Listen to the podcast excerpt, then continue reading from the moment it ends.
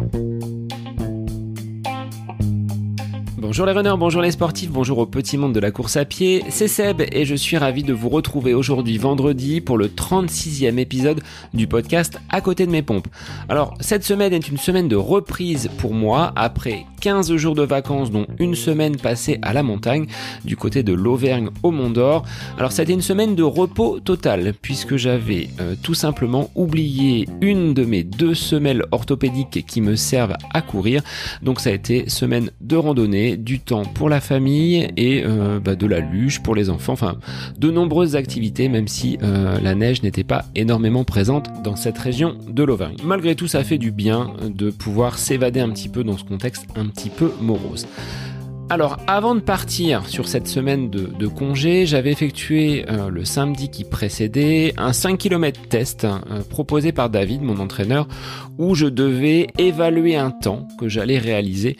Et euh, bah, au final, je suis satisfait puisque j'ai réalisé une minute de mieux que ce que j'avais prévu de, de, faire. Je m'étais fixé de faire 19 minutes sur 5 km et au final, j'ai fait 18 minutes 15 avec bah, des sensations plutôt bonnes. Hein. Je finis pas trop entamé, donc c'est Preuve que le travail réalisé depuis ces dernières semaines est bon et porte ses fruits. Alors si on dresse un bilan du mois de février, j'ai effectué peu de kilomètres, seulement 130 au compteur sur euh, ce deuxième mois de l'année, mais les sensations sont relativement bonnes, voire très bonnes. Euh, l'assimilation des séances, la variété des allures proposées, la diversité euh, des exercices font que je progresse et j'en apprends toujours plus à chacune de mes sorties. Donc ça c'est quelque chose que, que j'apprécie. On se projette sur le mois de mars, le printemps arrive dans, quelques jours, donc j'espère poursuivre sur cette euh, lancée, sachant que j'aurai des élèves qui vont partir en stage, donc j'aurai quelques créneaux supplémentaires pour pouvoir aller trotter. Alors passons à la présentation de mon invité du jour en la personne de Stéphane Giordanengo. C'est un coureur des Alpes-Maritimes qui a la particularité d'avoir cumulé depuis le début de sa carrière plus de 100 victoires au scratch. Des succès obtenus à la fois en VTT au début de sa carrière, mais depuis quelques années c'est sur la route, mais également sur le trail où il excelle.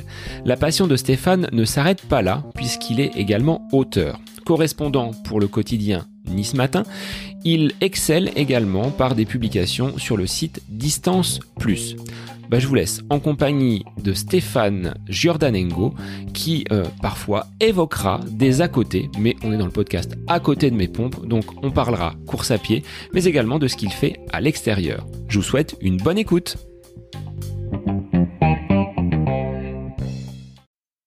Alors bonjour Stéphane, merci d'être euh, l'invité du podcast aujourd'hui. Alors avec toi, on va parler euh, avec un coureur passionné, à la fois euh, fan de VTT, mais aussi en course à pied, puisque tu as à ton palmarès près de près de 100 victoires. Donc on va voir comment tu as pu les les acquérir et puis bah, quel est ton ton ressenti sur le monde actuel de la de la course à pied? Bah, je vais te laisser te présenter déjà personnellement, puis on verra après sur le plan sportif. Ben, bonjour Sébastien, déjà merci de, m'accueillir virtuellement. Euh, donc je m'appelle Stéphane Jordaningo, j'ai 42 ans, bientôt 43. Euh, je suis en couple avec Cécile, j'ai un enfant de 5 ans et demi, Martin, et une belle fille de bientôt 14 ans, Anna. Euh, je suis euh, professionnellement, je suis fonctionnaire. Euh, pour être plus précis, je travaille au conseil départemental des Alpes-Maritimes euh, au sein du service des sports où je m'occupe de logistique événementielle et du challenge trail du département. Donc je suis euh, je suis coureur à pied depuis en compétition depuis à peu près 2003-2004 et VTTiste depuis 1995 même si maintenant j'en fais plus beaucoup et plus du tout en compétition. D'où remontent tes euh, premiers souvenirs en, en sport? Est-ce que tu étais, euh, quand tu étais jeune, déjà sportif? Comment tu en es venu à, à pratiquer le VTT jusqu'à un, un, très bon niveau au niveau national? Alors, dans un premier temps, bah, quand j'étais petit, euh, je faisais pas du tout de sport. Euh, je suis pas d'une famille de sportifs, mais mes parents en font pas du tout. Et j'ai fait, euh, je sais plus quel âge j'avais, peut-être vers l'âge de, de 8 ans, ils m'ont mis au tennis. Donc j'ai fait du tennis pendant 4 ans, mais j'étais vraiment euh, très très mauvais. Euh, je prenais pas ça du tout au sérieux. Dès que le prof tournait le dos, je, je faisais semblant de jouer de la guitare avec la raquette. Donc c'était, enfin, j'aimais bien, mais c'est, mais j'étais pas à fond dedans. Après, j'ai fait euh, un an de foot. Donc ça, ça devait être euh, quand j'étais au collège, vers 11-12 ans. Et pareil, je l'ai fait parce qu'un copain s'était inscrit, mais j'étais, j'étais vraiment nul. J'ai jamais joué un match, jamais été sélectionné dans l'équipe. Après, bah, j'ai eu une grosse période à l'adolescence où où j'étais un peu plus enrobé, où j'ai eu vraiment une longue période de, jeux vidéo. Euh, et pareil, je faisais pas du tout de sport et j'ai commencé le VTT en junior deuxième année, donc en 1995. Donc j'avais euh, 17 ans. Et là, par contre, j'ai accroché tout de suite. Alors, euh, pourquoi le VTT Je pense que déjà, je suis originaire de la vallée du Paillon. C'est une vallée qui est euh, dans l'arrière-pays niçois. Et euh, bah, il y a beaucoup de gens qui font du VTT là-bas. C'est entre guillemets culturel. Euh, D'ailleurs, il y a plein de champions qui en, qui en, sont issus. Il y a Nicolas Vivouillos qui a eu 10 euh, titres de champion du monde qui est de la vallée. Il y a Fabien Barrel qui a eu euh, trois titres de champion du monde en descente. Euh, Nicolas Filippi qui a eu un titre euh, de cross, en cross en junior. Et puis plein plein d'autres très bons coureurs départementaux ou voire nationaux. Donc euh, peut-être qu'il y a ça. Après, il y a un qui en faisait aussi. Donc euh, pareil, lui, il a commencé le sport assez tard, mais il s'est mis au VTT. Alors peut-être inconsciemment, j'ai voulu euh, faire comme lui. Et tu as accroché dès le départ. C'est quelque chose qui t'a qui t'a intéressé. Et puis surtout, la, vallée du Paillon, c'est vraiment un, terrain qui se prête à la pratique de ce sport. Il y a, il y a des sentiers en très peu de, de dans un rayon très très petit. Il y a vraiment des terrains complètement différents. On va avoir des marnes, des euh, des, des, gros rochers un peu graniteux. On va avoir de la terre, de la de la caillasse. Donc du coup, c'est en peu de distance, on peut faire plein plein de parcours différents, de, de terrains différents. Il y a ça, ça rejoint le trail. Après, euh, quand je suis passé sur le trail, euh, c'était enfin c'était j'en faisais au même endroit, donc c'est les mêmes parcours mais donc oui, euh, bah, j'ai commencé le VTT comme ça, puis j'ai tout de suite accroché.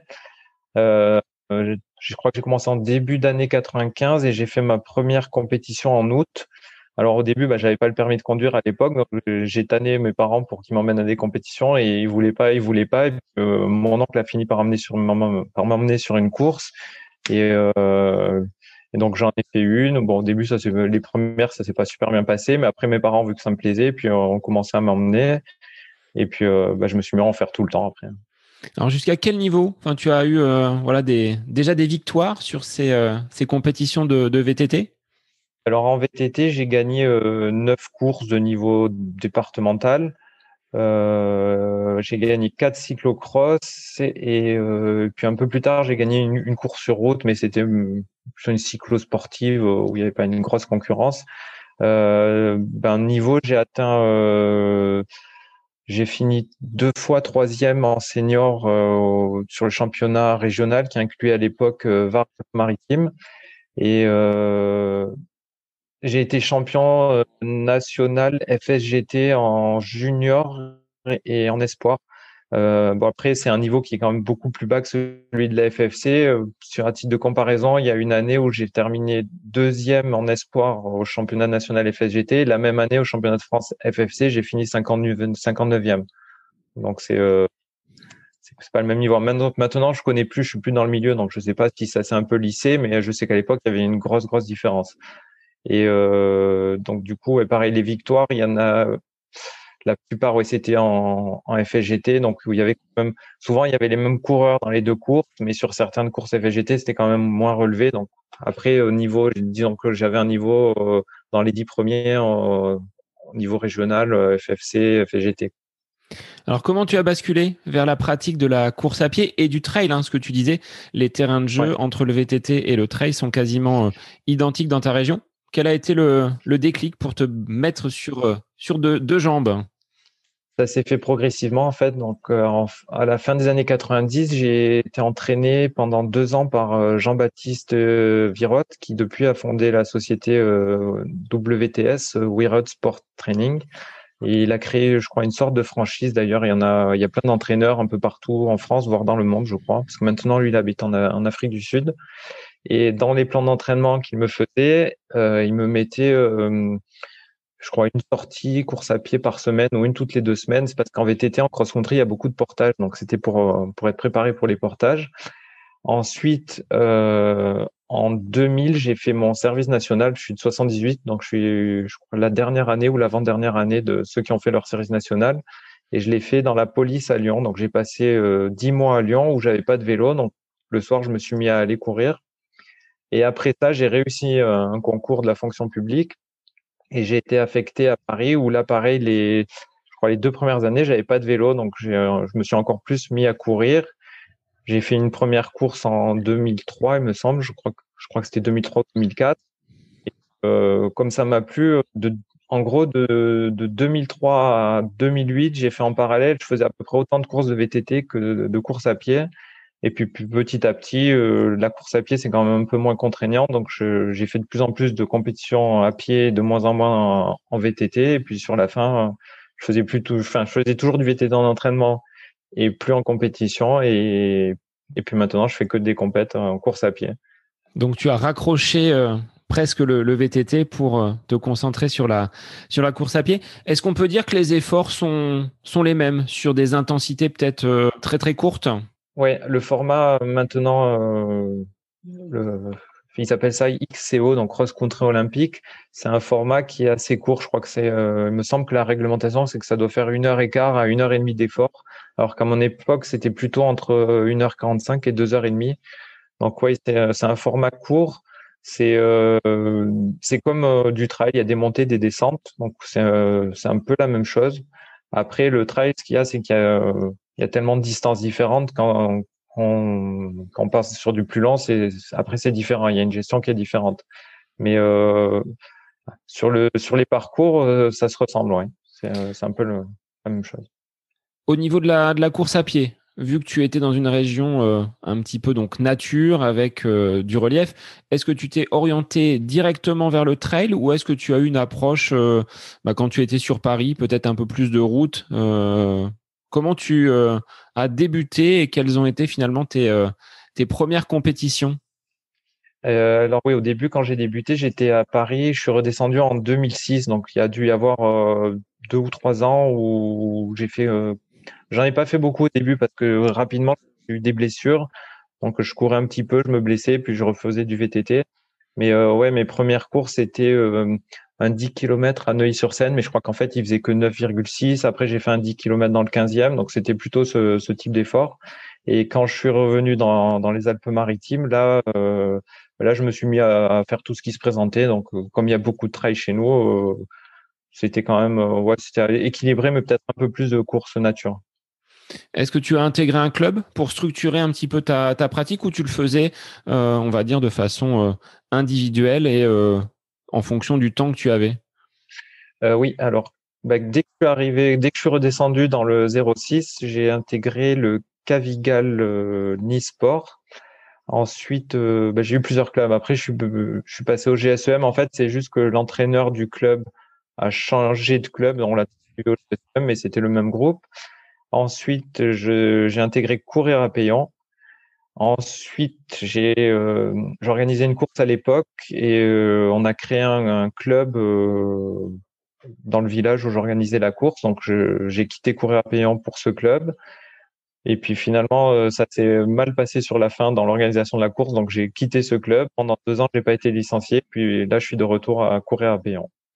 Est-ce que tu penses que le club t'a aidé à, à progresser, à structurer, ou est-ce que tu avais déjà du fait de ton passif de vététiste, un entraînement qui était déjà structuré et, euh, organisé? Euh, Quand c'était vraiment du, du VTT jusqu'au début des années 2000, mon entraînement était très très structuré. Oui, je faisais euh, ben, je faisais beaucoup de fractionnés, des longs, des courts, de la musculation.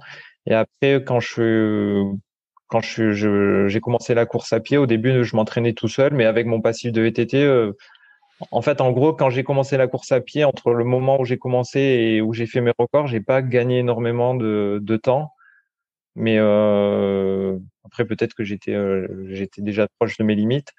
Mais euh, oui, le, disons que tout seul, je suis passé en gros de 36 36 minutes 15 sur 10 bords à, à je crois à 30 33 50 Et dans le club, donc avec l'entraîneur que j'avais au Cavigal, il m'a fait descendre un peu en dessous des 33. Donc le fait de, suivre un plan, ouais, ça m'a fait gagner ben, presque une minute sur 10 km.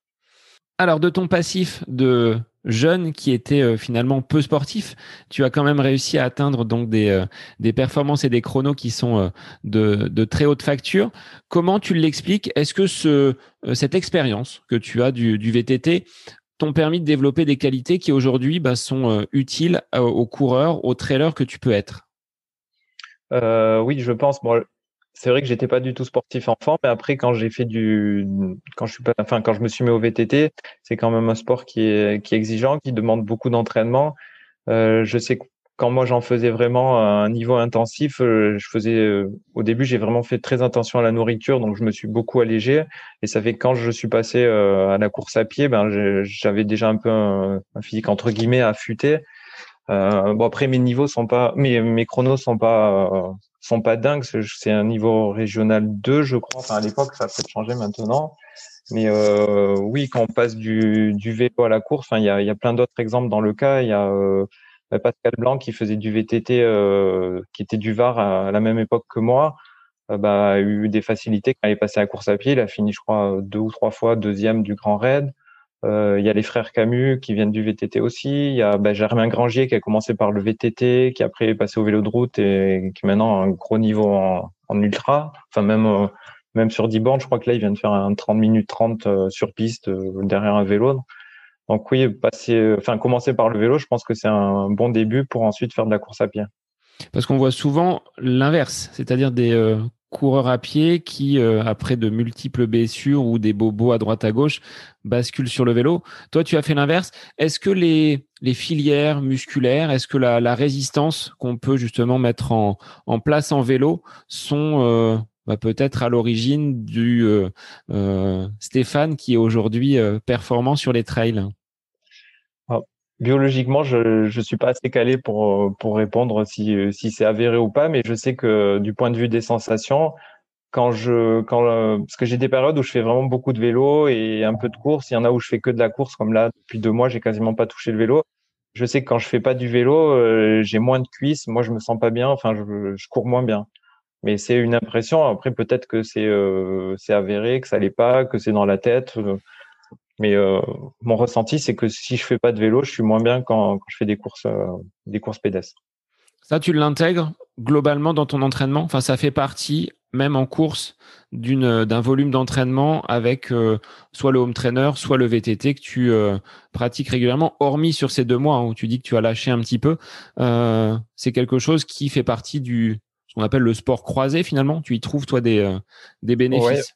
mais c'est plus moi par par envie que par euh, dans, le, dans la recherche de d'optimisation en croisant les sports. Mais euh, ce que je cherche à optimiser, moi, c'est mon temps. Donc, comme j'ai pas, euh, enfin, j'ai j'ai un peu de temps quand même, et j'essaie tout le temps de faire le maximum de choses. Et du coup, ben, en allant travailler en vélo, je sais que je gagne une demi-heure le matin, une demi-heure le soir sur le temps de trajet. Donc, j'ai fait une heure de sport que, enfin, que j'aurais pas pu faire si je si j'allais pas en vélo. Donc ça fait que quand, quand on est à la belle saison, bah, j'essaie de prendre le maximum le, vélo, je cours moins. Enfin donc j'adapte comme ça, mais c'est c'est pas forcément dans le but de la recherche euh, de l'optimisation de la performance, mais comme je disais, c'est du temps. C'est euh, pour optimiser mon temps. Alors sur l'alimentation, tu disais avoir euh, vraiment quelque chose de très très carré. Qu'est-ce qui a été le le déclic pour euh, mettre en place une alimentation euh, Parce que tu dis, je suis, euh, je suis affûté, coureur, plus on est léger, de toute façon, plus on peut, on va dire, aller vite et performer. tu t'es pris en main tout seul ou tu as été accompagné pour ce rééquilibrage alimentaire? Tu disais être un petit peu enrobé quand tu étais plus jeune. Qu'est-ce qui a été le déclic? Bah, ouais, J'étais un petit peu plus enrobé, même un peu gros plus jeune bah, je me suis pris en main tout seul. Hein. Je me suis mis à moins manger, essayer de, manger un peu plus équilibré. Puis, euh, comme je me suis mis au VTT en même temps, mon corps s'est transformé. Donc, je, suis devenu vraiment sec. Au début, je faisais, euh, quand je faisais vraiment beaucoup de VTT, j'étais à quasiment 62 kg et demi. Là, maintenant, je suis à 65. Euh, après, ce qu'il y a, c'est que mon poids peut varier beaucoup. Enfin, ma masse, pardon. Disons qu'entre 65 et 69, ça, ça varie beaucoup. Sauf depuis, depuis deux ans où là, vraiment, j'essaye de, de, faire attention.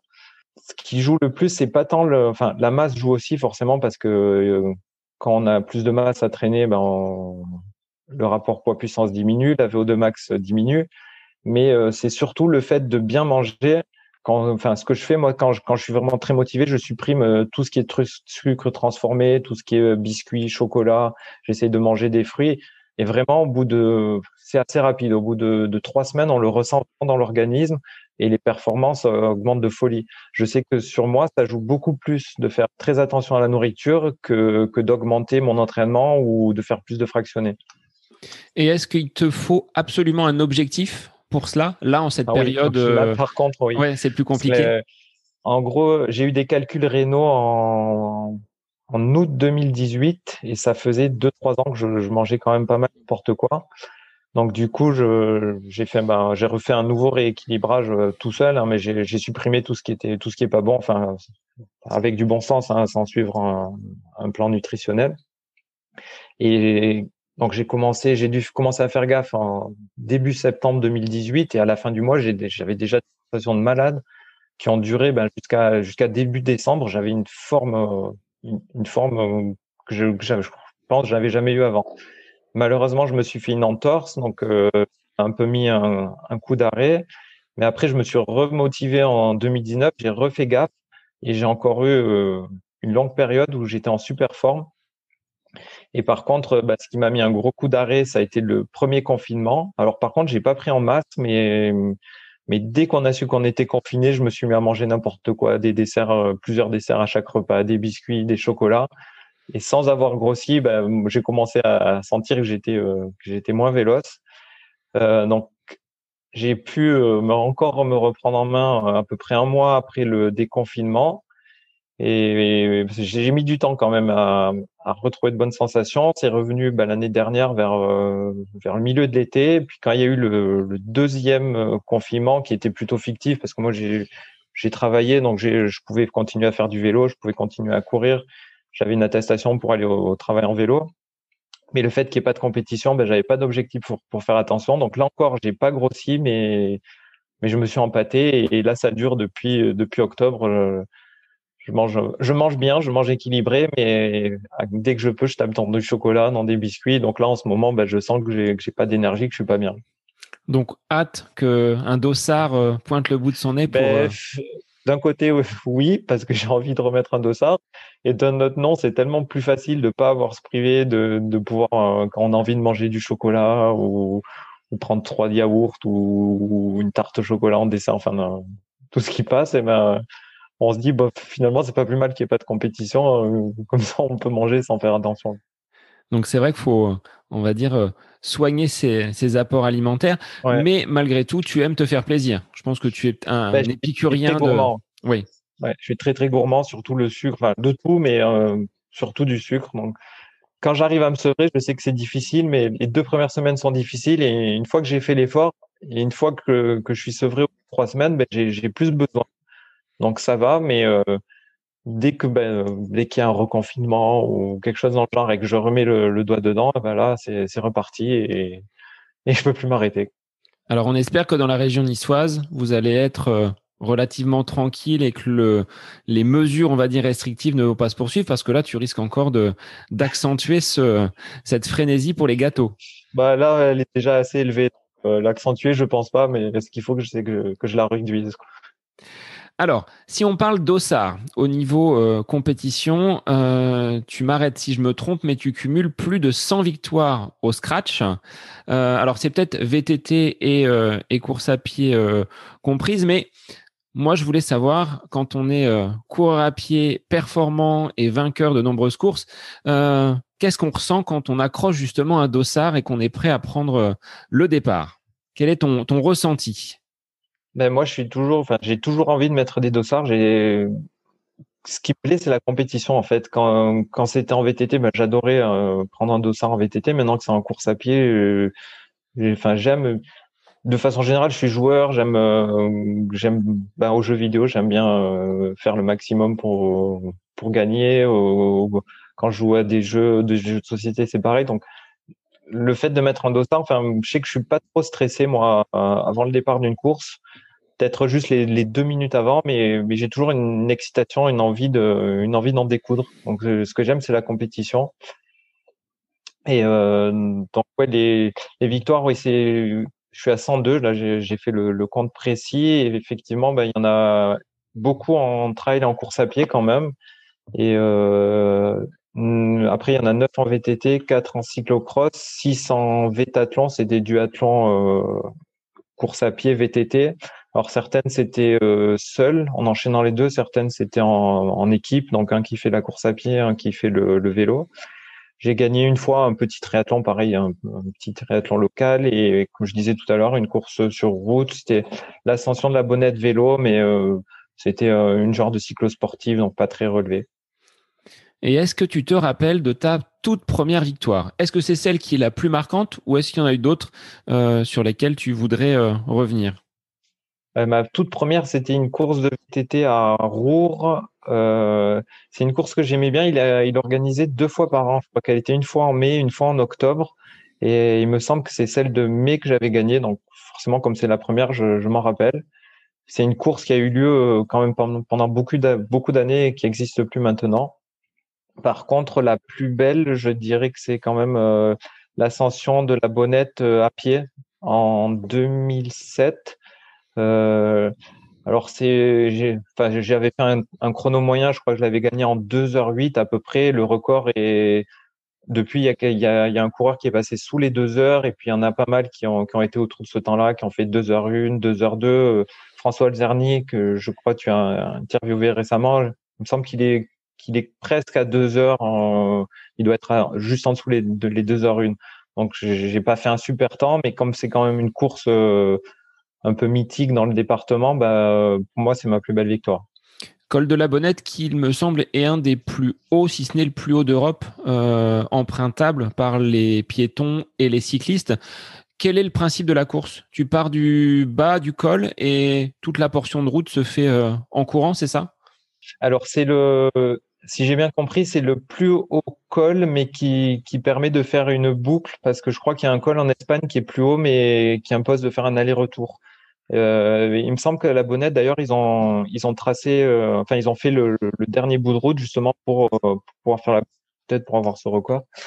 Et le principe de la de partir de, de Saint-Étienne de Tinée, qui est 27 km plus bas que le sommet du col, et l'arrivée au sommet, alors depuis que moi j'y participe, l'arrivée au sommet de la route, mais euh, les, les, coureurs les plus anciens nous, nous racontent qu'avant, l'arrivée était à la table d'orientation qui se situe au-dessus. Donc maintenant, la course est un peu plus courte et, c'est que de la route, alors qu'à l'époque, il y avait euh, une petite partie de sentier sur les 200 derniers mètres.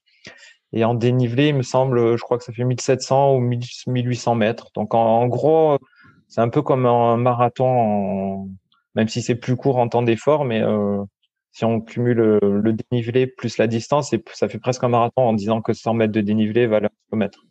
Alors comment on gère une course de côte? Est-ce que ça se gère comme euh, bah, justement le marathon? Est-ce qu'il y a des, euh, étapes qui sont difficiles ou c'est au mental du début jusqu'à la fin? Euh, les courses de côte, il faut différencier la bonnette, des autres parce qu'habituellement, enfin nous on en avait euh, beaucoup n'existe plus, mais on en avait beaucoup dans le 06 des courses de côte sur route et qui tournaient plutôt autour euh, d'une douzaine de kilomètres. Et là, c'est à fond du début à la fin. La bonnette, par contre, c'est 27 kilomètres et on arrive à, hum, je crois que le sommet à 2000, l'arrivée à 2800 mètres d'altitude.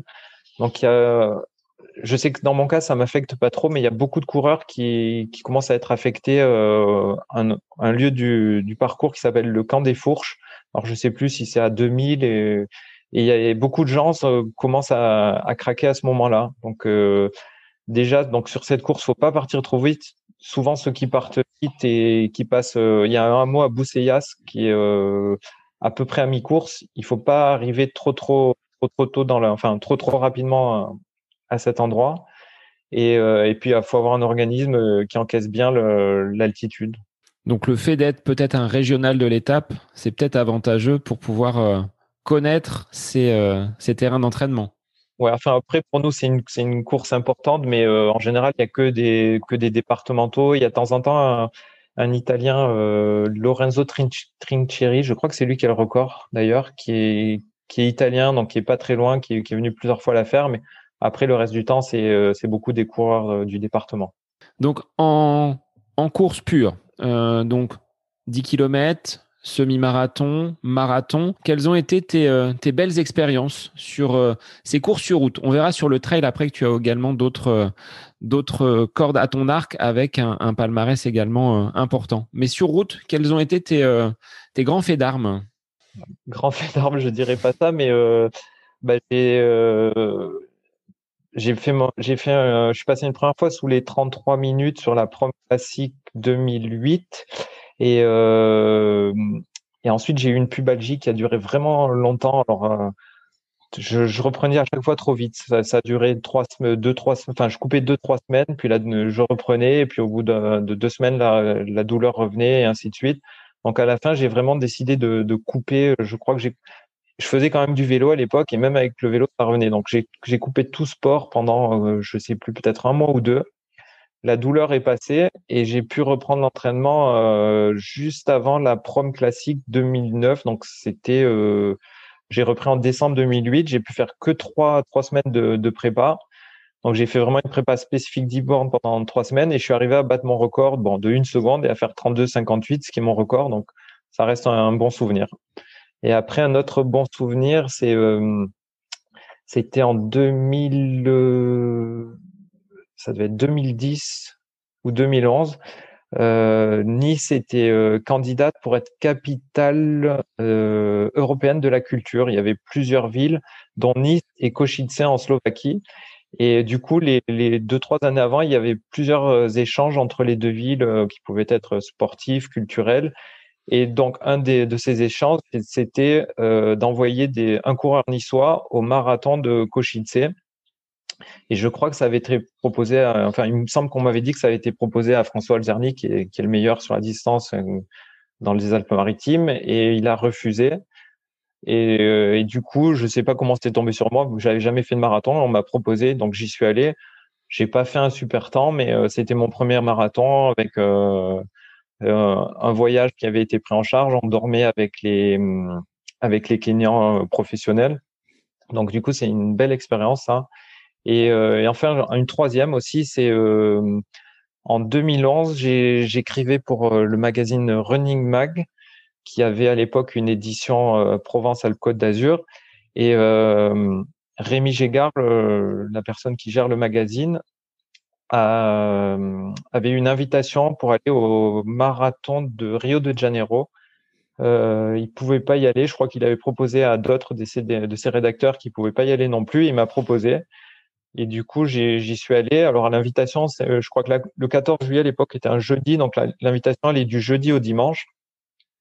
Euh, j'ai demandé aux organisateurs si je pouvais avoir un billet décalé d'une semaine. Et donc, je suis parti le jeudi, je suis rentré le, dimanche dix jours après en restant une semaine à mes frais sur place.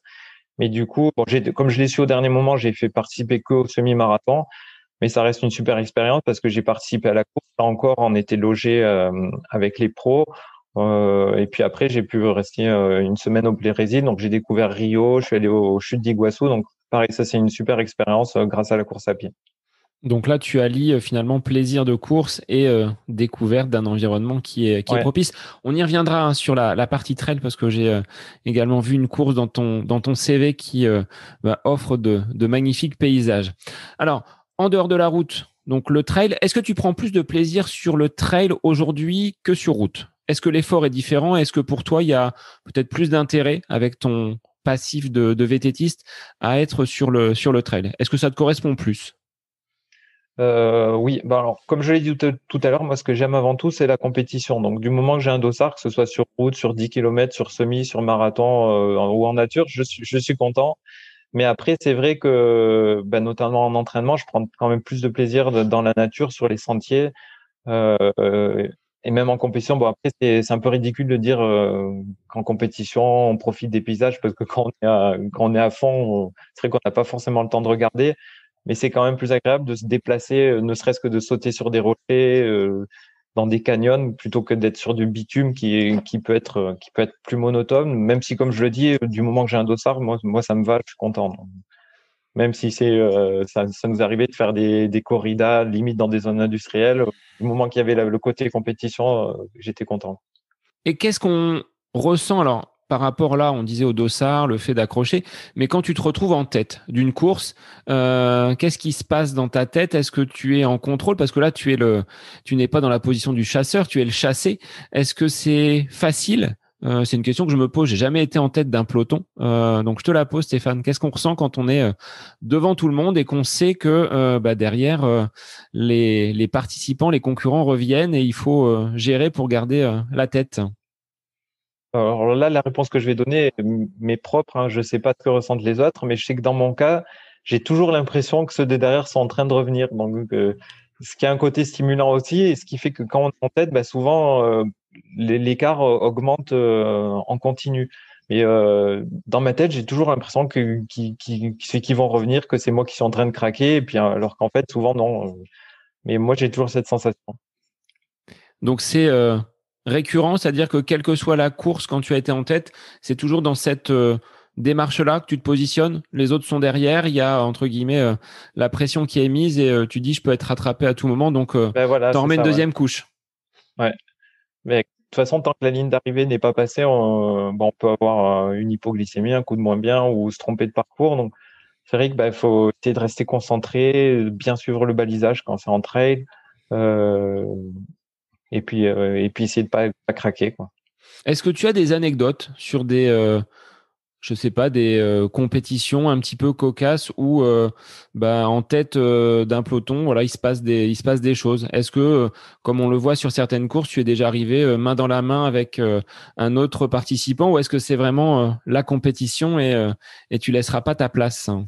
Euh, oui, arrivé main dans la main, ça m'est arrivé en VTT, dans le, ça devait être fin des années 90. Et euh, à pied, ça a dû m'arriver, mais pas pour la première place. Euh, je sais qu'une année, sur une course à, à Valoris, avec euh, Franck Safiotti, que tu as interviewé il y a pas très longtemps, euh, j'avais fait pas mal de la course en tête et il était revenu sur moi sur la fin. Et comme on est copains, j'avais, j'avais dit, tu veux qu'on termine ensemble? Et, euh, et lui, en fait, euh, pensait que c'était parce que j'étais en train de craquer, ce qui n'était pas, pas forcément vraiment le cas. Et euh, il a dit non, donc il a gagné la course. Et moi, je me suis en plus fait rattraper par une autre personne et j'ai fini troisième. Donc Franck a fini premier, il y en a un qui s'est intercalé, j'ai fini troisième. Après, dans le genre anecdote, bah, la, plus récente qui me revient, bah, c'était il y a pile un an au, trail de Pays Gros. C'était une première édition à, à Pémenade, un petit village de Grasse. Et euh, apparemment, le, le, parcours a été débalisé. Euh, c'était assez tôt dans la course, c'était au genre vers le 2 ou 3e kilomètre. Et euh, sur le grand parcours, j'étais en tête à ce moment-là avec un autre coureur qui était, qui était juste derrière moi. Et nous, on s'est pas trompé de parcours, on a, on a pris la bonne bifurcation. Sauf que tous ceux qui ont suivi ont, tiré droit à un endroit et ça leur faisait éviter euh, quelque chose comme 2 kilomètres. Euh, en gros, nous, on faisait une boucle en plus et eux allaient droit et nous, après, on devait remonter pour retomber sur le sentier où ils étaient.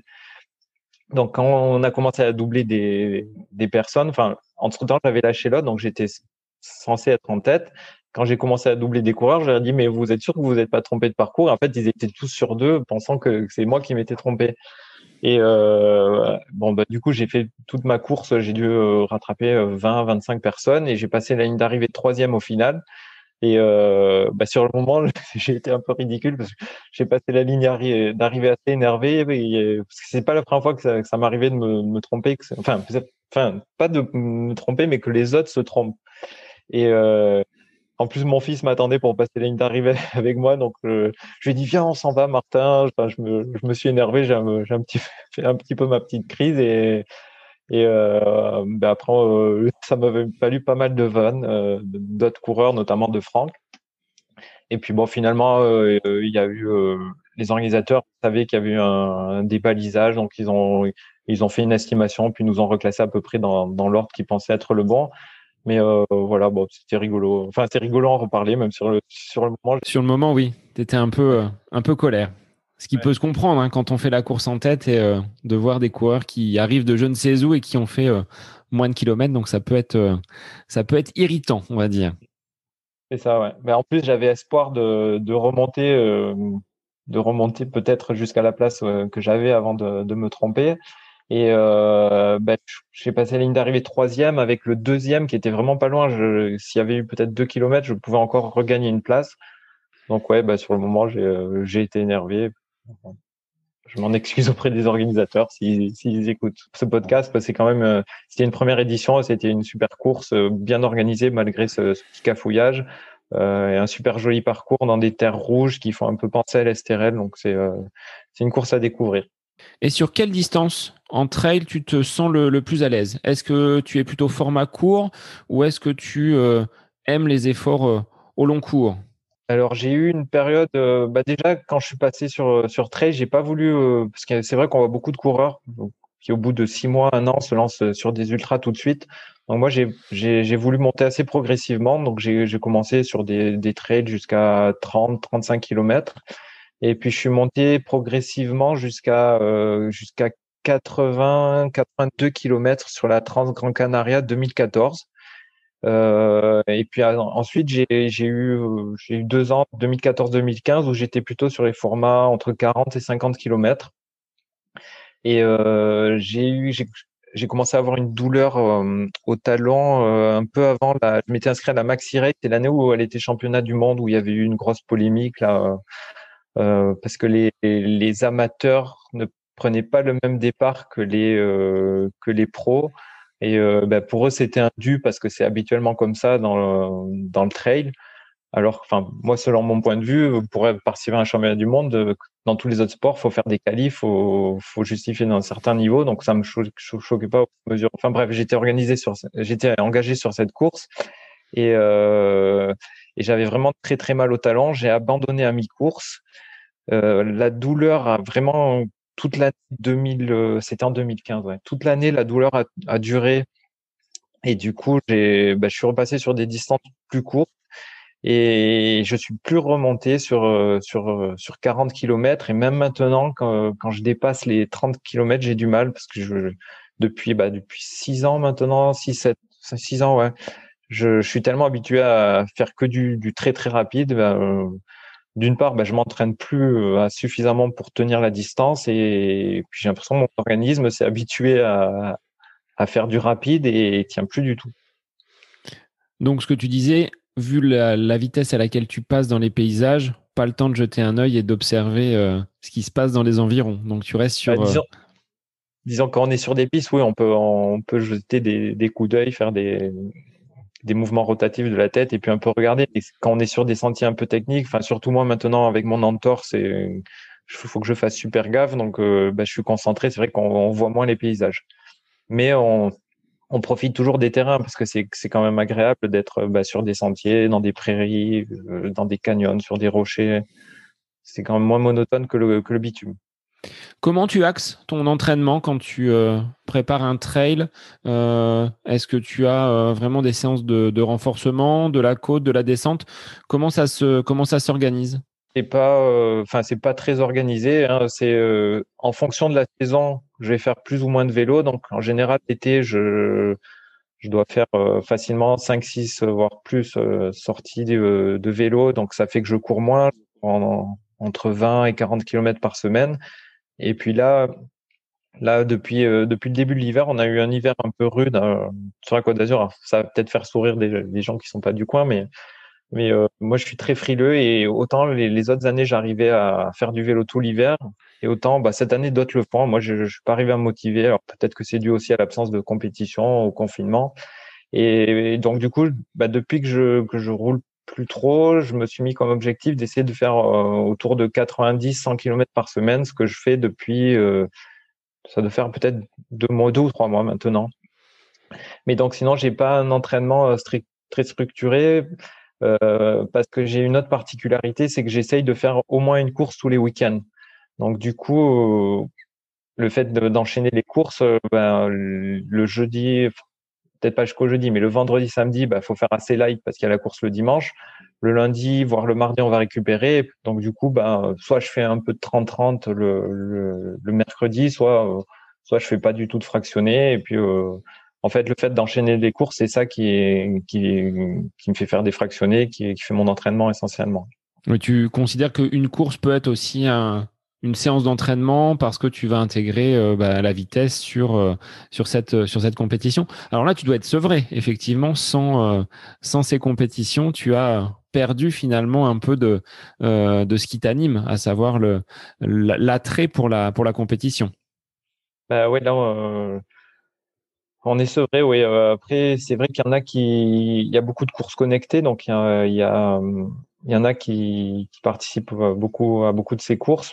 Moi, j'aime pas trop. J'ai participé aux deux premières qu'il y a eu pendant le premier confinement et j'ai pas adoré ça. Je trouve pas que ce soit, enfin, personne n'est sur le même parcours, donc c'est, c'est, il n'y a pas d'équité sportive. Euh, enfin, moi-même, la première qui, a eu lieu, c'était un 3 km. J'avais choisi un parcours où je pouvais, euh, en partant d'un point haut et après avoir passé une petite côte, faire tout le reste euh, en faux plat descendant.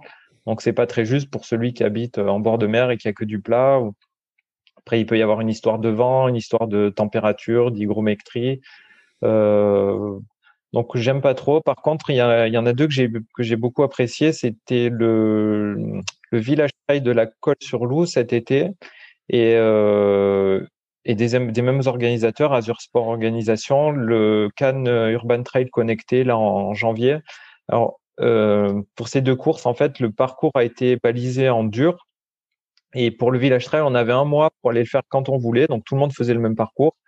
Pour le Cannes Urban Trail, ça a été sur une semaine, mais, euh, mais au moins tout le monde a, à participer à la même course sur le même parcours. Bon, c'était pas aux mêmes heures euh, exactement, mais on pouvait retenter sa chance plusieurs fois.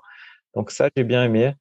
Euh... Le fait qu'il y ait cette équité, ça, voilà, on va dire, met tout le monde sur les, sur le, sur le même, sur la même base et il n'y a pas de euh, d'avantage euh, de terrain ou de, ou de météo. Ouais. Mais, euh, pareil, la deuxième course connectée à laquelle j'ai participé pendant le confinement, c'était une course où il fallait faire le, le le maximum de dénivelé qu'on arrivait à enchaîner pendant une heure. Et euh, j'ai pris une côte qui est très très raide à côté de chez moi en me basant sur le, dénivelé annoncé sur le segment Strava. Et sauf que peut-être c'est un problème de à chaque fois de faire le demi-tour.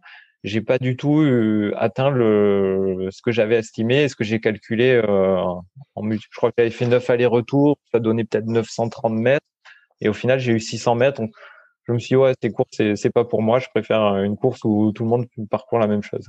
Donc, tu as mis ça de côté et euh, plus de dossard pour, euh, pour le moment. Au sauf s'il y en a des, sauf s'il y en a des, des balisés, comme ça a été le cas au Can Urban Trail en janvier. Alors justement, par rapport aux, urban trails, euh, est-ce que c'est une tendance qui se développe? Comment tu vois cet essor déjà du trail euh, dans ta région, mais également euh, à l'échelle de la France et du monde? Et puis ces urban trails, quelle différence y a-t-il entre un trail en pleine nature et cet environnement un petit peu plus urbain? Et est-ce que tu prends autant de plaisir à partir du moment où ah il y a ben, un dossard Oui, mais quelles seraient les différences?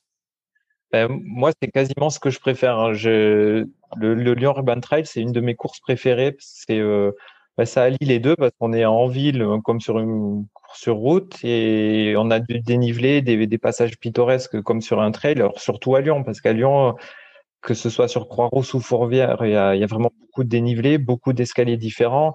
Il y a des passages euh, dans les traboules, il y a, on passe dans les arènes gréco-romaines, dans il y a certaines années où ils, ouvrent le fort de, de Vèze, on passe dans les caves.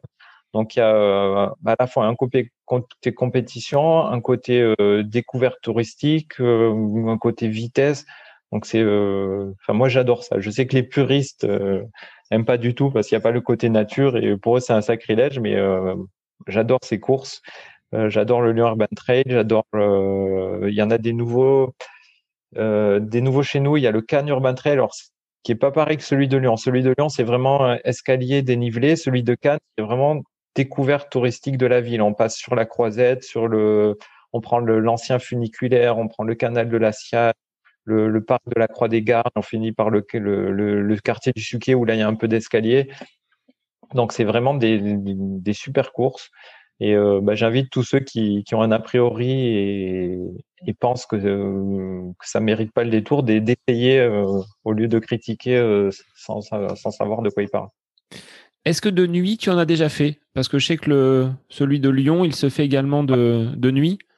Alors celui de Lyon, ben, il, est en, il est en avril en général et, euh, et ils ont une version nocturne en novembre. Euh, D'ailleurs cette année, euh, cette année on a été un peu déçus parce que le, le premier, enfin le, le ayant été annulé à cause du, du Covid, euh, ils avaient tout regroupé en un week-end et euh, bah, toujours avec Franck qui maintenant habite à Blois, on, a, on, on comptait y aller et pouvoir enchaîner bah, le, le diurne le samedi soir et le, le nocturne le samedi soir et le diurne le, le, dimanche en un seul déplacement. Bon, ça a été annulé aussi, mais euh, celui de, novembre, donc qui est le nocturne, euh, malgré le fait que, ce soit dans le noir et qu'on voit moins de choses, je trouve qu'il est encore plus beau que le que, diurne d'avril. Euh, parce que le parcours est plus resserré. Le, grand ne fait que 25 km, alors que le, grand du, de celui d'avril peut monter jusqu'à 36, 40 selon les années, il me semble. Donc le parcours est plus concentré. Euh, on a des sensations différentes, on passe dans des endroits différents. Il y a un acrobranche qu'on traverse, je crois, vers Sainte-Foy-les-Lyons qu'on comprend pas pendant le pendant celui d'avril. Et, euh, et puis le fait que tous les monuments soient allumés, euh, euh, ça, ça, donne une dimension supplémentaire à la course. Donc c'est vraiment une, une, course que j'adore. Et puis en plus de ça, c'est on parlait des souvenirs tout à l'heure. C'est un de mes meilleurs souvenirs sportifs. En, en 2018, enfin, j'ai, bah, c'est quand je commençais, euh, quand j'ai, fait mon premier bon rééquilibrage. J'avais vraiment des super super sensations. J'ai fini, j'ai fini cinquième en, faisant une, remontée. Euh, quasiment tout le parcours. Je crois que j'étais parti vers la huitième place et, je finis euh, cinquième en prenant, enfin en doublant le cinquième, euh, peut-être 200 mètres avant la ligne. Et, euh, pour moi, vraiment, c'est un super, super souvenir. En plus, je crois que j'avais fini euh, premier master. Je venais de passer master, donc j'avais fini premier master. Bon, il n'y avait pas eu de podium pour la catégorie, mais euh, symboliquement, j'étais vraiment content. Alors, dans ta région, tu me disais en off donc euh, des courses voilà, se voyaient le, jour et qu'il y en avait euh, énormément. Comment tu vois, toi, de ton côté, euh, cet essor du trail et cet attrait pour euh, ces courses nature? Est-ce que tu vois ça comme, euh, une bonne chose? Bah Pour le coureur, oui, c'est une bonne chose. Euh, dans le 06, donc on avait 14 trails en 2014. En 2019, c'était monté à 53 bon, l'année dernière euh, n'est pas prise en compte, mais je crois que c'est, il y en avait un peu plus de prévu. Mais euh, oui, oui, c'est une bonne chose parce que ça laisse le choix. Enfin, tous les week-ends, nous, on a, on a toujours le choix entre deux, trois courses dans le 06. Que si on cumule avec le Var et les Bouches du Rhône, on, on a vraiment un beau panel. Euh, le peut-être, s'il y avait un côté négatif, ce serait l'opportunisme de certains organisateurs qui, qui se disent, bah tiens, il y a un nouveau filon, on organise une course sur route, on va faire un trail, et puis le, ne l'organisent pas avec le cœur et font, euh, font une course euh, pas business parce que ça reste amateur, mais euh, bâcle un peu euh, pas mal d'aspects de l'organisation pour euh, pour juste faire venir du monde. Donc ça, ça serait le côté négatif, mais quand il y a la quantité, il y a forcément la, la qualité. Donc c'est sur la masse, donc c'est appréciable. Sachant que tu as été toi-même organisateur de course, quels seraient finalement les, les ingrédients à mettre en place pour faire un, un bon trail, selon toi? Ben, je pense que c'est comme pour tout, hein, quand on veut faire quelque chose de bien, il faut, c'est comme quand on fait une recette, il faut prendre les, les meilleures, euh, les meilleures matières, matières premières. Donc, pour bien organiser une course, il faut, il faut, euh, faut peaufiner tous les détails, euh, que ce soit le cadeau coureur, le ravito d'arrivée, le parcours, le balisage, euh, la gestion du chrono. Enfin, faut essayer de, tout peaufiner au maximum et, à la fin, bah, ça fait une, ça fait normalement une belle épreuve. Alors en trail, Stéphane, tu as même couru donc à l'étranger. Tu disais la Trans Grand Canaria, mais également le Dodo Trail. Alors c'est une une course sur l'île Maurice. Alors que j'affectionne particulièrement parce que ça a été le le lieu du voyage de noces avec mon épouse. Euh, Est-ce que tu peux m'en dire plus? Parce que moi j'avais pas emmené les chaussures hein, quand on a fait notre voyage, mais tu as participé six fois. Quelle est la particularité ouais. de cette course? Euh, Alors la particularité, ben c'est euh c'est que déjà, euh, nous, en tant que Français, quand on imagine l'île Maurice, on pense plutôt à la plage. Et c'est vrai que c'est le cas sur une grosse partie de l'île, mais la course se déroule dans le sud-ouest de l'île. Elle prend son départ pour le grand parcours au pied de, du Morne Brabant. C'est un, gros bloc rocheux qui est classé au patrimoine mondial de l'UNESCO. Et, et, elle traverse le parc des gorges de la rivière Noire. Et, euh, alors la particularité, c'est que c'est euh, hyper technique. Euh, à part en Corse, je pense qu'on on peut pas s'imaginer ce que c'est parce qu'on n'a pas l'équivalent en France, en France métropolitaine. Et, euh, et pour un, enfin moi j'ai participé trois fois aux 52 km de la course. Il faut ajouter deux heures de plus par rapport à l'équivalent en distance en France. C'est euh, vraiment un chantier la course. Il y a des montées, bah, sur la fin, la tourelle de, Tamarin, il y a des, des passages où il faut escalader, où il faut poser les fesses dans les descentes, ils mettent des cordes, des chaînes pour, pour, s'aider tellement, tellement c'est raide. Les descentes, c'est pareil. Là-dessus, il y a euh, ce qui s'ajoute, c'est une humidité euh, à laquelle on n'a pas l'habitude, donc on, on se rend pas compte, on transpire, on perd beaucoup de sels minéraux et je sais que chaque fois que j'ai participé à la course dans l'ascension de la Tourelle, j'ai toujours eu des crampes. J'ai participé trois fois au 50, trois fois au 25. J'ai toujours eu des crampes au même endroit. Donc c'était vraiment, quelle que soit la distance, c'est, on pourra couper là. Mais euh, mais ouais, c'est une course vraiment dantesque. Et alors, dans des paysages de malades, là, par contre, euh, ça vaut vraiment le coup de, de s'arrêter, de, de faire 360. Quand on est au sommet de la tourelle de Tarmarin, quand on est au, au sommet du, du piton de la rivière Noire, on, a des, paysages de malades. On voit le lagon, le dégradé de couleurs euh, entre le, lagon et l'océan derrière. Donc, c'est vraiment un, un super, super souvenir. Et euh, j'ai eu la chance d'y aller six fois euh, en étant euh, invité en tant que, correspondant. Alors là aussi, c'est grâce à Running Mag et Rémi Gégard qui en 2012 avait eu une invitation, avait pas pu y aller, m'avait proposé d'y aller. Donc moi, j'ai fait un retour dans Running Mag et puis j'ai envoyé mon communiqué à plusieurs autres magazines et sites internet. Il a été pas mal publié et du coup, bah, les, les organisateurs m'ont réinvité d'une année sur l'autre. Il y a eu, euh, je crois que c'est en 2015 ou 2016, la, la course n'a plus eu lieu. Les organisateurs voulaient plus s'en occuper. C'était peut-être 2017. Et, euh, et, la course a été rachetée par, euh, par IBL, qui est une grosse société de l'île Maurice, et elle a pu renaître de ses cendres. Et ils ont repensé à moi et m'ont réinvité deux fois. Donc, euh, ça reste vraiment un super souvenir. Pareil, j'ai pu découvrir l'île Maurice à cette occasion, rencontrer plein de, bah, de, de, coureurs de l'île Maurice et de la Réunion qui, sont tous super gentils. Donc, euh, bah ouais, ça reste un grand souvenir. Et bah, pour ça, je remercie euh, Yann de Maroussem et, Yannick Daugé de Spéville qui, qui, ont créé la course et, grâce à qui j'ai pu découvrir euh, ces endroits. Et ensuite, tu pouvais justement profiter des, des longues plages de sable blanc de, l'île Maurice. Mais il est vrai que quand on rentre sur l'intérieur des terres, euh, le relief est présent et euh, on n'y va pas que pour faire du, euh, farniente, contrairement à ce qu'on peut dire de l'île que l'on compare souvent avec, avec la Réunion. Alors profiter de la plage, non, parce que la course est, en juillet, c'est l'hiver là-bas. Alors la journée, ça va, on est, on est en t-shirt, mais moi qui suis hyper frileux, je suis jamais arrivé à me, à me baigner en juillet à l'île Maurice. Donc je, je me suis jamais baigné dans l'océan Indien. Et euh, par contre, oui, la Réunion, euh, ben, même les Réunionnais sont, sont étonnés du parcours parce que la Réunion, pareil, j'y suis pas allé, mais de ce qu'on entend, c'est vraiment très très technique. Et même les Réunionnais ne s'attendent pas à une telle technicité euh, sur l'île Maurice. Donc ça a été une, une belle expérience pour toi. Aujourd'hui, est-ce qu'il y aurait une course qui te ferait envie? C'est-à-dire là, demain, tu prends ton agenda, quelle serait celle que tu cocherais sur ton, sur ton planning? Euh, bah, J'aimerais bien participer. je sais, sais pas s'il existe encore parce que j'ai pas suivi euh, trop l'actualité, mais euh, à deux courses, le Pikes Peak Marathon et le l'ascension du mont Kinabalu à Bornéo en Malaisie.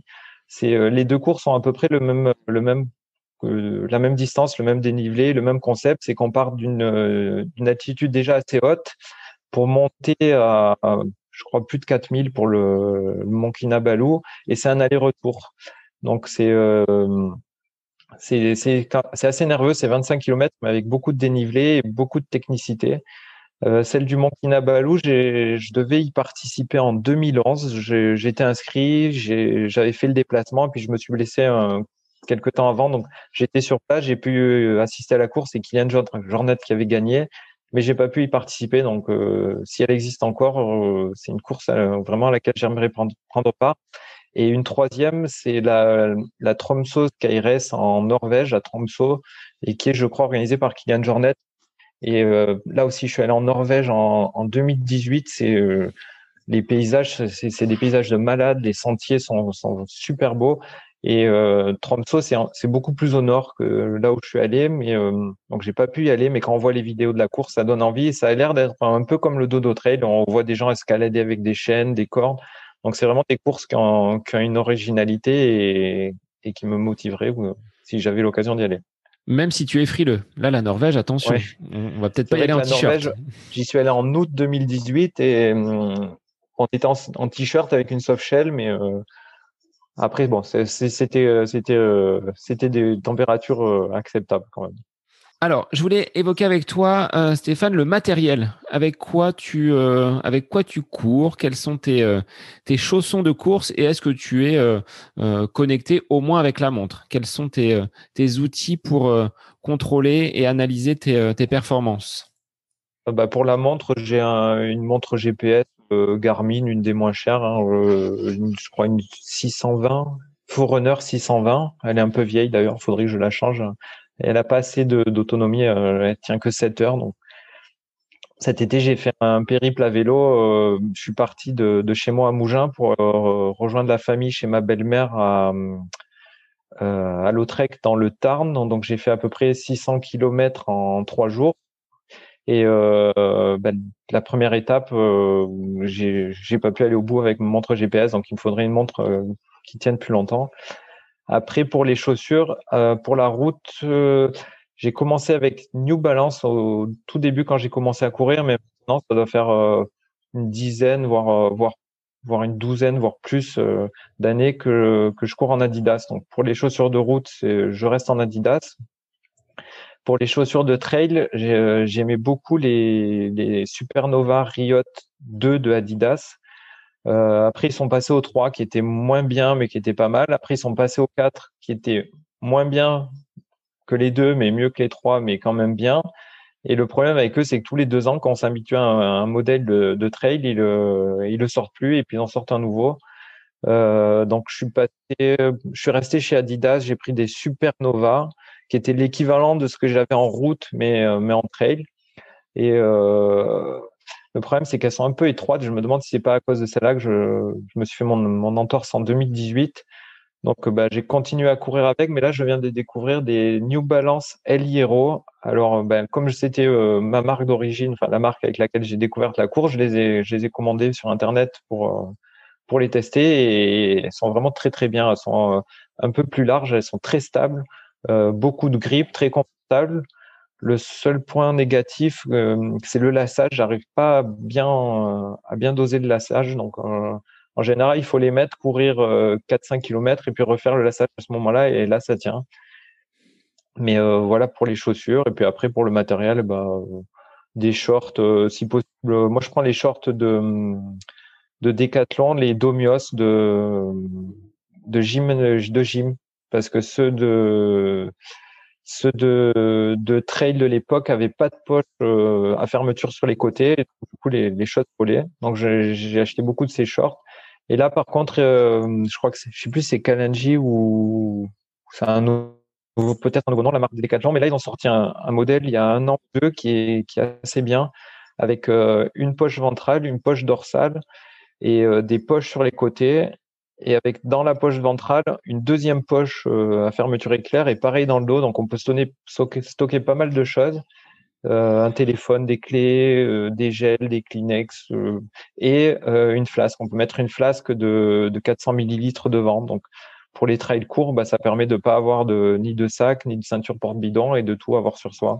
Alors, avec les chaussures, est-ce que tu es inquiet maintenant avec ces, plaques carbone? Parce que les coureurs qui étaient euh, euh, tes poursuivants vont peut-être euh, arriver à te, dépasser. Quel est ton point de vue sur ces innovations technologiques, toi qui as l'habitude d'être dans les, dans les toutes premières places des, pelotons? Est-ce que ça apparaît un peu plus? Est-ce que c'est quelque chose que tu as constaté? Est-ce que des coureurs qui jusqu'à présent étaient, on va dire, derrière toi arrivent maintenant à, pointer le bout de leur nez? Inquiet déjà non, parce que je, suis vieux, donc je, suis un peu périmé euh, pour faire des chronos. Euh, puis d'autre part, de toute façon, mes chronos étaient euh, pas mauvais, mais il y a quand même beaucoup, ne serait-ce qu'au niveau départemental, beaucoup beaucoup de coureurs qui, sont bien meilleurs que moi, donc inquiet non. mais mon avis là-dessus, c'est que en différencier plusieurs choses. Dans si je prends mon cas, euh, quand je fais un 10 km, je sais que j'aurai jamais le niveau, même sur la pompe classique, euh, d'entrer, ne serait-ce que dans les, les, 50 premières. Enfin, il y a des années où ça peut être possible, mais euh, donc on, on court pas pour la place, on court pour le chrono. Et quand on court pour le chrono, on veut se mesurer à soi-même sur ces distances.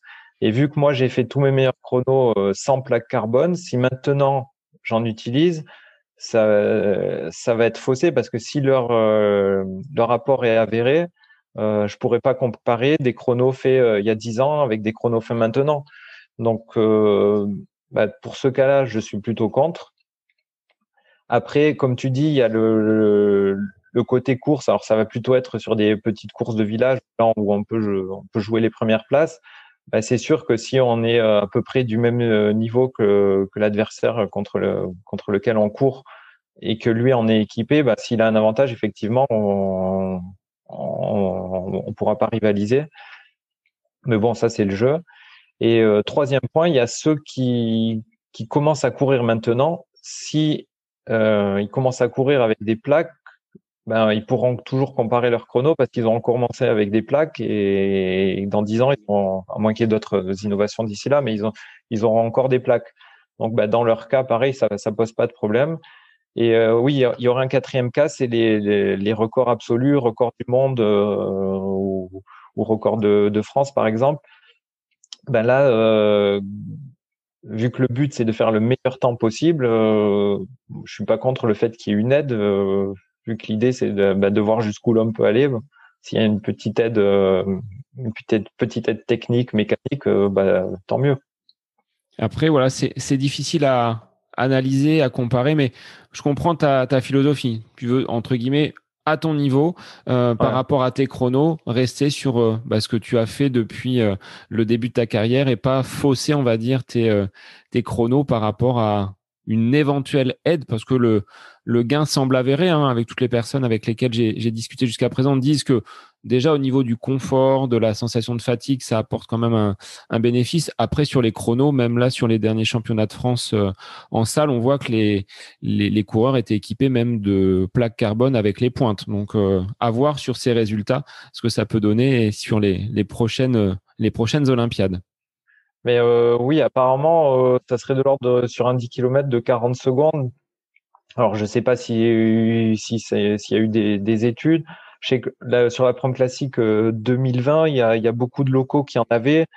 Certains ont eu tendance à minimiser. Alors, est-ce que c'était pour, euh, pour maximiser le, leur performance et dire que c'était pas dû à la chaussure, mais, euh, mais à leur qualité ou à l'entraînement Je sais pas trop. Et ce qu'il faut voir aussi, c'est que Enfin, moi, je sais que quand je trouve une, paire de chaussures qui me convient et que je me blesse pas avec, je préfère rester avec. Est-ce que le fait d'avoir une plaque carbone va pas augmenter le risque de blessure? Ça, euh, ça, faudra voir avec le temps et, puis demander à ceux qui en auront. Alors, est-ce que ces plaques carbone, euh, tu en parles dans les articles parce que c'est une autre euh, facette de ta personnalité. Tu es donc correspondant local de Nice Matin, euh, spécialisé dans le running. Explique-nous comment tu as pu arriver justement à cette, à cette fonction et quel plaisir tu y prends? alors, les plaques carbone, j'en parle pas parce que je, les articles que je rédige, ce, ce sont uniquement des, des retours sur les, des, sur les compétitions qui, qui ont lieu. comment j'en suis arrivé là? Donc, c'était en 2010 le correspondant de l'époque, Gilbert Moulinet, a, a, pris sa retraite, euh, je crois, à la fois professionnelle et puis à la fois avec Nice Matin. Et pendant plusieurs mois, il n'y a plus d'articles dans le journal. Et on a, on a, on a été plusieurs coureurs à, moi, je suis encore de la vieille génération, donc on est encore le, journal papier. Et on a été plusieurs coureurs euh, de cette génération à se dire qu'il y avait un manque quand même. C'était, c'était bien que, le lundi après la course, il y ait un, article. Donc, je me suis permis de, de contacter Nice Matin et de, leur signaler que depuis le départ de Monsieur Moulinet, euh, il y avait plus d'articles et qu'on était nombreux euh, à avoir remarqué ça. Et euh, ils m'ont proposé de me recevoir et m'ont demandé si ça m'intéressait euh, d'être moi-même correspondant. Donc euh, j'ai dit oui et euh, ils voulaient quand même être sûrs que, que je rédige pas trop mal et que je puisse respecter les délais. Donc ils m'ont envoyé sur une, une course test. Euh, C'était euh, une course dans le Var. Euh, je me rappelle plus le nom de la ville, organisée par Thierry Fiaggiano, qui était un, très très bon trailer dans les années 2000 et qui a été remporté par Julien Navarro, qui est, euh, qui est le, je pense, le meilleur de, de la région PACA en trail et dont le frère euh, je crois qu'il est sélectionné au Géo ou il est dans les dans les deux qui doivent l'être, Nicolas Navarro. Enfin bref. Et donc du coup, euh, bah oui, je prends du plaisir à ça parce que j'aime euh, j'aime écrire. Euh, le, le, côté, enfin entre guillemets négatif, c'est que c'est un peu répétitif parce que moi je tiens à être équitable euh, d'une course sur l'autre, que tous les coureurs soient traités de la même façon. Donc du coup, bah, c'est un peu toujours les mêmes articles euh, parce que je je, bah, je, je, pars toujours des trois premiers hommes, des trois premières femmes. Euh, le vocabulaire est un peu limité au bout d'un moment, donc on a, je pense qu'on a l'impression de lire toujours la même chose. Mais, euh, mais j'y prends quand même du plaisir parce que, parce que j'aime écrire. Et cette équité, d'autant plus que tu peux être dans l'article à la première place et vainqueur de la compétition. Alors comment on fait quand on est euh, à la fois auteur de l'article et vainqueur de la compétition? Est-ce qu'on minimise euh, sa performance? On reste discret? Est-ce que ça t'a valu justement des peut-être des remarques dans les pelotons? Parce que les gens doivent te, te connaître et t'identifier comme le correspondant running de, Nice Matin.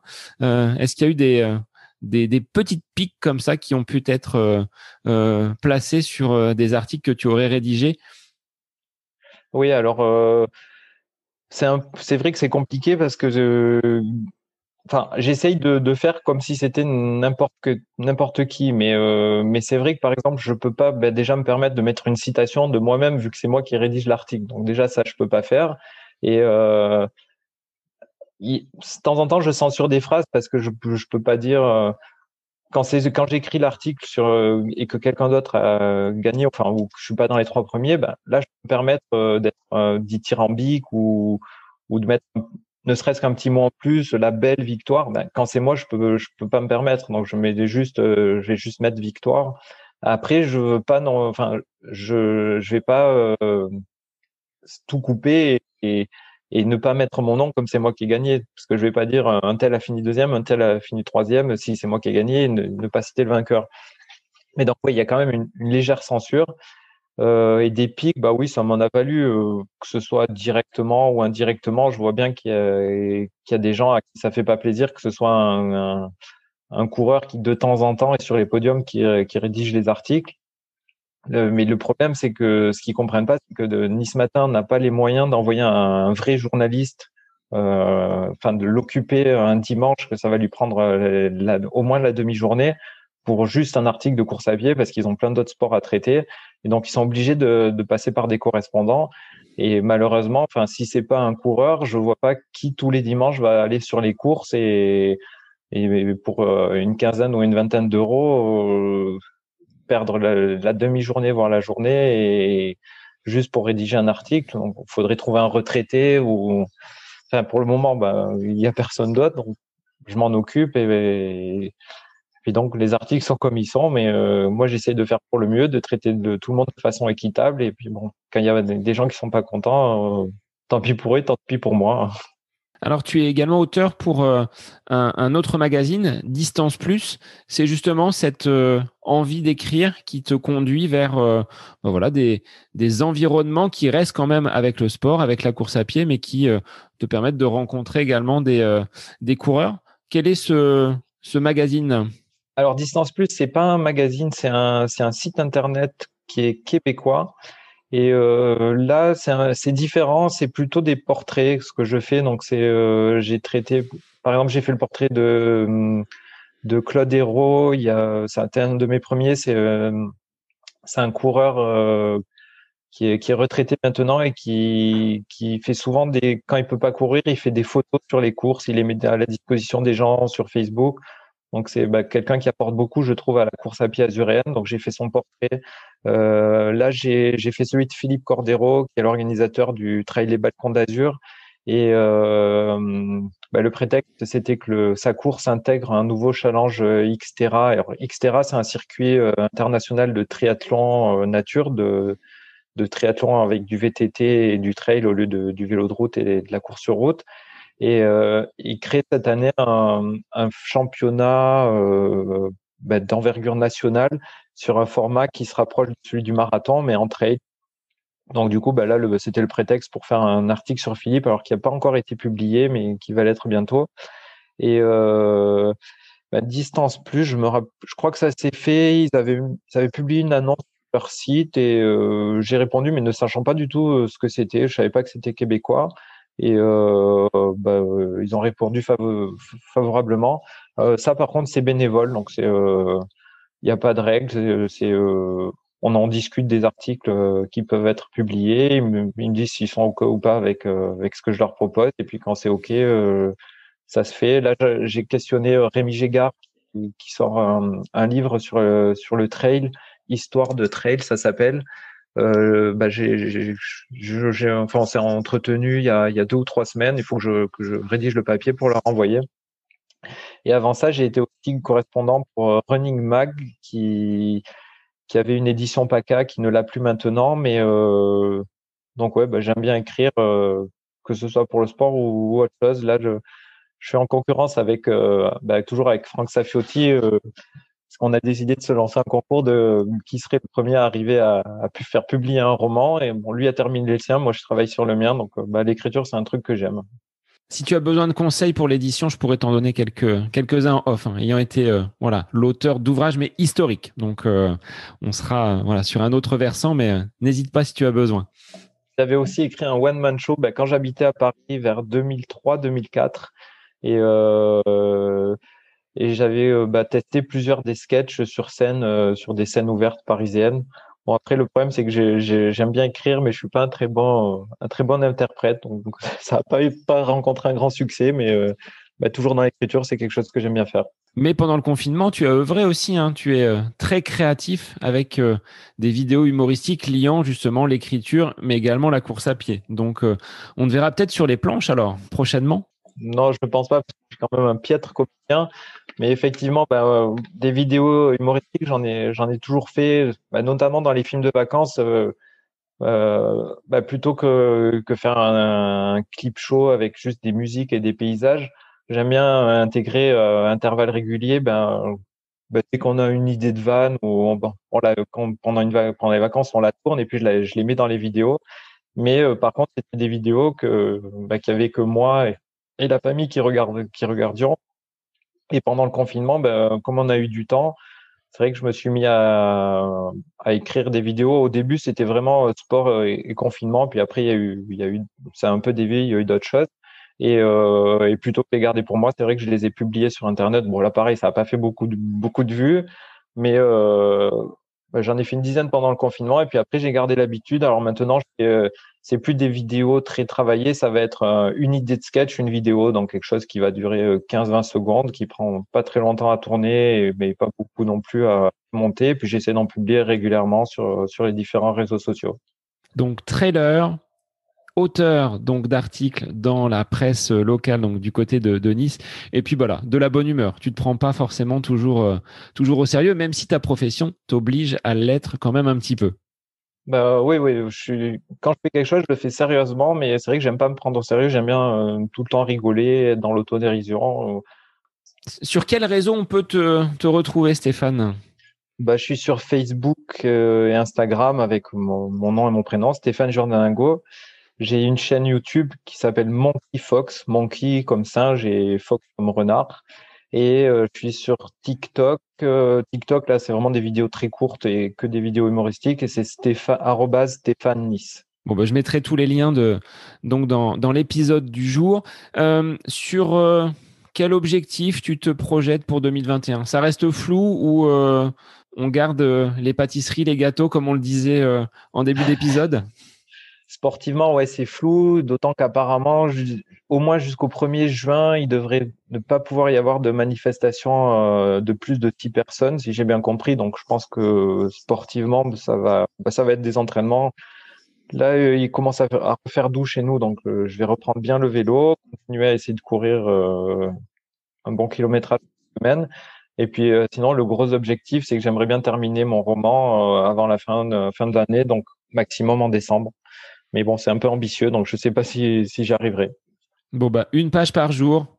Voilà, ça peut aller très vite. Hein. Là, en ce moment, j'arrive à tourner à 3-4 pages par semaine, mais, euh, mais je ne sais pas si je vais arriver à garder, à garder ce rythme sur l'année. Donc. Ouais, essaie de glisser peut-être une cinquième page comme une cinquième séance d'entraînement donc euh, pour arriver jusqu'au bout. Bah, un grand merci Stéphane pour euh, bah, ce long échange mêlant course à pied mais également euh, bah, tes, tes passions et tes, et tes à côté. J'espère un jour pouvoir te te croiser et courir à, tes côtés. Mais en tout cas, merci pour euh, avoir pris du temps euh, pour euh, échanger sur la course à pied, mais également cet environnement qui fait partie de ta personnalité. Ben, merci Sébastien. Et puis peut-être que si un jour je, Franck m'invite à Blois, on, aura l'occasion de, de disputer une course ensemble là-haut. Eh bien, écoute, avec plaisir. Pour ma part, euh, bah, l'épisode voilà touche à sa fin. Je vous souhaite un très bon week-end et je vous dis à la semaine prochaine pour un nouvel épisode du podcast À côté de mes pompes.